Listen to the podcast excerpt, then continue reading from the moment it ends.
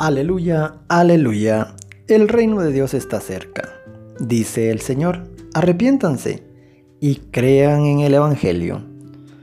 Hola mi querido hermano, gusto en saludarte nuevamente.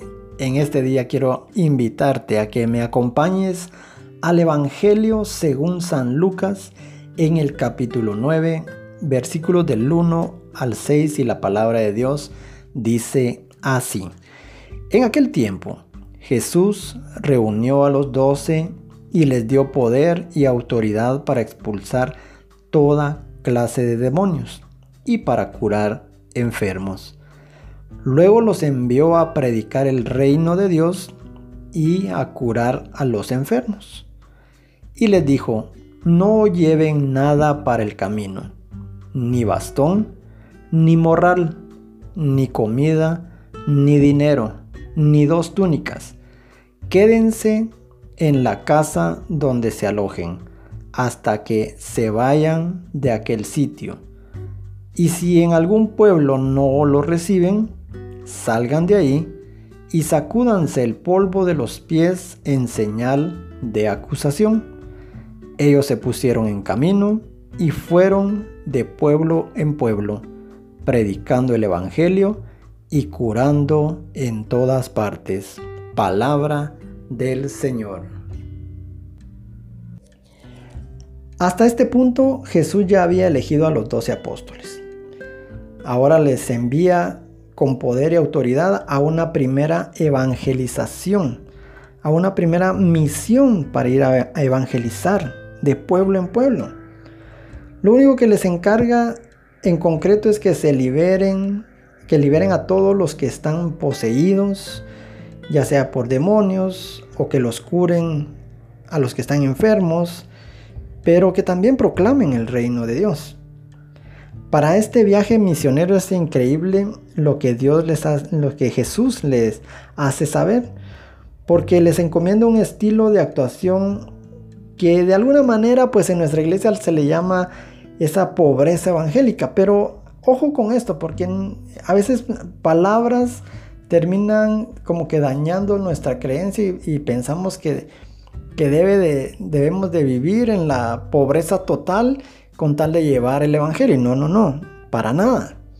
No se trata de eso. Cuando Jesús les decía que no llevaran nada, no era porque no lo necesitaran, es más, no se los dijo porque no, se, no, les iba a tener una paga o porque no les iba a tener una provisión. Al contrario, lo que estaba tratando Jesús de hacer en ese momento era de que de alguna manera confiaran totalmente en Él, que Él se iba a encargar de sus gastos.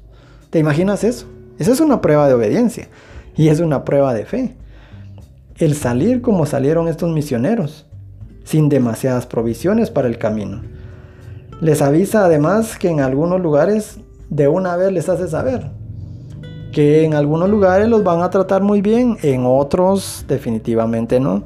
Que en algunos lugares los van, a tener una buena acogida, los van a recibir con mucho cariño y mucho, eh, y mucho contento. Sin embargo, en otros no, en otros los van a rechazar. Y entonces le dice que les se sacudan incluso el polvo de sus sandalias. Y es que esa expresión de sacudirse el polvo de los pies era una expresión que lo que quería significar era esa ruptura con los que no querían oír la buena noticia. De modo que no se llevaran ni siquiera una pizca de polvo entre sus sandalias y sus pies de ese pueblo, de ese lugar, de esa casa, que ni siquiera quiso recibirlo. Y ahí habría que tener cierto cuidado también con esto hasta este momento, en, esta parte de esta reflexión, si realmente nosotros eh, somos de los que acogen bien la palabra de Dios o hay necesidad de que el enviado tenga que sacudirse las sandalias porque no fue bien acogida. La palabra de Dios, la buena nueva, la buena noticia que eso era lo que no querían, escuchar la buena noticia. Esta doble misión que Jesús le encomienda a la iglesia que por una parte es anunciar el Evangelio, como todos sabemos, la buena noticia, la buena nueva, pero por otra también es de curar a los enfermos y librarlos de sus males, los cuales ya sean psíquicos o, o físicos. Pero mira qué importante, porque el evangelizar va de la mano con la oración y la sanación. Y eso es una misión que como iglesia, como comunidad, tenemos todos los llamados a ser discípulos del Señor, a ser enviados a esta misión de evangelizar, de sanar y de liberar. No, no solamente puede decir a sanar y liberar, o no solamente a liberar, o solamente a predicar. No, es un todo. Predicar, sanar y liberar. Exactamente lo que hacía Jesús, que iluminaba con su palabra a los que le oían. Y a la vez, te recordarás que multiplicaba el pan, o lo curaba a alguien de su parálisis, o libraba de repente a alguien de sus, de sus demonios, o incluso, ¿cuántos fueron testigos de que resucitó incluso a personas de la muerte? Ese binomio de la predicación eh, creo que es lo que tenemos nosotros que tener siempre pendientes, estar siempre pendientes y conscientes de eso, de ese binomio de predicar y curar. Se repite continuamente en el Evangelio. ¿sí? Tú vas dando ese, ese viaje por las escrituras y vas a ver a un Jesús que invita, que reta, que, que envía y que él mismo lo va haciendo, evangelizando y curando. Y ahora en la vida de la iglesia sucede lo mismo. Se puede decir que durante tantos años, más de dos mil años que nuestra amada iglesia ha estado cumpliendo con esta afirmación del Evangelio del día de hoy. Porque dice que ellos se pusieron en camino y fueron de aldea en aldea. ¿Cuántos misioneros no andan de aldea en aldea, de pueblo en pueblo? ¿Cuántos de los que tenemos eh, ese llamado, esa bendición, porque para mí en, lo particular es un honor, es una bendición poder ir de, de, pueblo en pueblo, de comunidad en comunidad, donde nos llamen, donde nos inviten a poder llevar la palabra de Dios. Es parte de ese llamado a la iglesia, anunciando la buena noticia. Y mira qué hermoso, curando a, a todos por todas partes. Y esto es algo que tenemos que tener muy, muy, muy en cuenta definitivamente, hermano. Y mira que somos parte de esa iglesia tan hermosa y tan maravillosa que ha hecho tanto bien corporal y también social en las comunidades cristianas. ¿Sí? Cuánto nuestra iglesia bendice a tantos pueblos, a tantos lugares, a tantas naciones, llevando el Evangelio y curando apoyando, ayudando. No solamente de manera espiritual, sacramental y evangelizadora, sino también corporal y social. También deberíamos de revisar de verdad cómo está esta, eh, esta situación de manera personal. Si nosotros tenemos realmente ese desprendimiento que Jesús exige de sus mm, discípulos, nosotros como misioneros, porque definitivamente eh, tenemos que, que, mantenernos siempre libres interiormente, sin demasiado bagaje, sin demasiado equipaje, sin llevar una mochila tan cargada. Él nos envía a que llevemos una vida evangelizadora simple, confiando en que el Espíritu de Dios está con nosotros y que la palabra tiene poder y autoridad y Jesús sigue comunicando de tal manera como liberar al mundo de todos sus males y anunciar esa noticia de salvación. Debemos de, ponernos a, pensar en ello. Y es que mira, en este mundo tan consumista y tan tecnológico, eh, pues nuestros días buscamos que incluso la evangelización caiga bajo los mismos criterios hay poca importancia la que se le da incluso a la acción del Espíritu Santo en la vida de la conversión y del reino. Y eso no lo debemos de, olvidar. No es lo, la tecnificación de llevar la palabra, lo importante, no, es la acción del Espíritu en la vida de cada uno. Jesús es claro cuando nos invita a nosotros como sus seguidores a no poner la confianza en las cosas del mundo. A esto es a lo que se refería el Señor cuando les decía, no lleven ni mochila, no lleven ni, ni túnica, no lleven nada.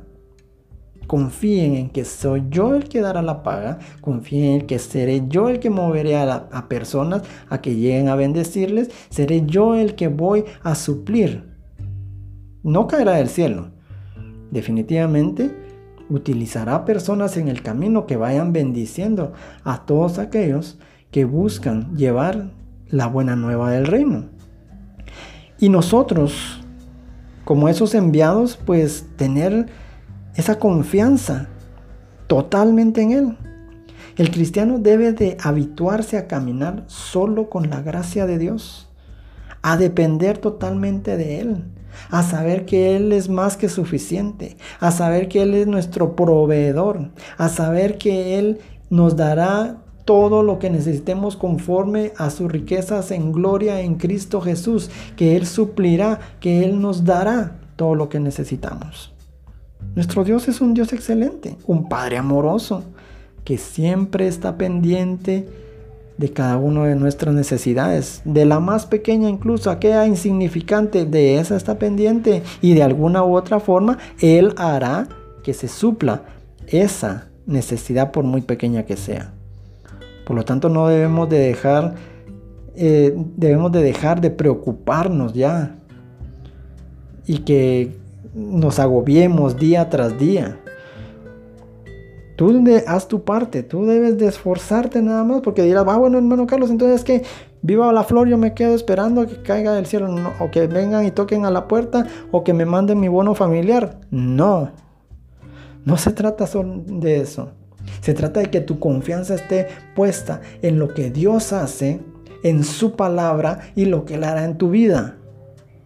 Y Él se encargará de suplirlo. Y tú solo tienes que hacer tu parte esforzarte en hacer bien lo que de acuerdo a tu vocación, lo que de acuerdo a lo que tú decidiste hacer y, ese, de esa manera, en ese estado, Él te va a corresponder. Y de esa manera, en lo que tú hagas, en tu vocación, en tu área, pues anuncia con tu vida. Por eso es tan importante el testimonio y con tu ejemplo, el Evangelio y deja que Dios provea todas tus necesidades. Déjalo a Él ser Dios. Tú haz tu parte y tú lo que tienes que hacer es enfocarte en mejorar día a día, en crecer espiritualmente, en ir buscando cada vez que tu testimonio hable mucho más que tus palabras.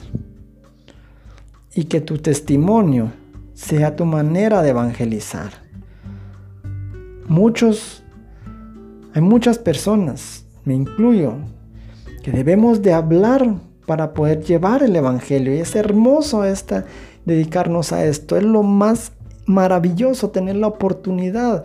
No hay nada en lo cual me regocije y me sienta tan pleno que predicando su bendita y santa palabra. Pero si a ti te ha tocado estar o has decidido hacer otra cosa, pues ahí en tu lugar de trabajo, ahí en la empresa, ahí en la universidad, ahí en el mercado, ahí en donde tú te encuentres, ahí donde tú vayas, lo que tú hagas, lo que, tú, lo que tú te dediques. Tu testimonio es el que tiene que evangelizar en todo momento y en todo tiempo. Y Dios va a recompensar eso. Que Dios te bendiga, mi querido hermano. Y esperemos que podamos tener esa confianza plena en el Señor para poder llevar su palabra en todo momento. Te bendecimos, Padre, mi Dios. Tú que eres ese Dios de esos apóstoles y profetas, que por Jesucristo tu primer enviado en misión de paz para anunciarnos a nosotros los pobres el gozo de tu liberación, y que nos libraste, Señor, de tanto bagaje inútil, de todo equipaje inservible, de toda carga, Señor, que nos era instalada y que nos entorpecía el anunciar tu reino. Para que no, Señor, caigamos en ahogarnos, Padre, en nuevamente en esa situación, te pedimos que envíes una vez más ese fuego maravilloso de tu espíritu y que aliente nuestra misión. Señor, tu palabra está dirigida al mundo entero y se le confías a tus seguidores para difundirla. Ayúdanos, Señor, a esperar nuestra cerrazón y abrirnos a tu servicio, Padre, en el nombre poderoso de Jesús. Amén y amén. Bendiciones, mi querido hermano, y recuerda que Dios es bueno todo el tiempo y todo el tiempo Dios es bueno. Aleluya.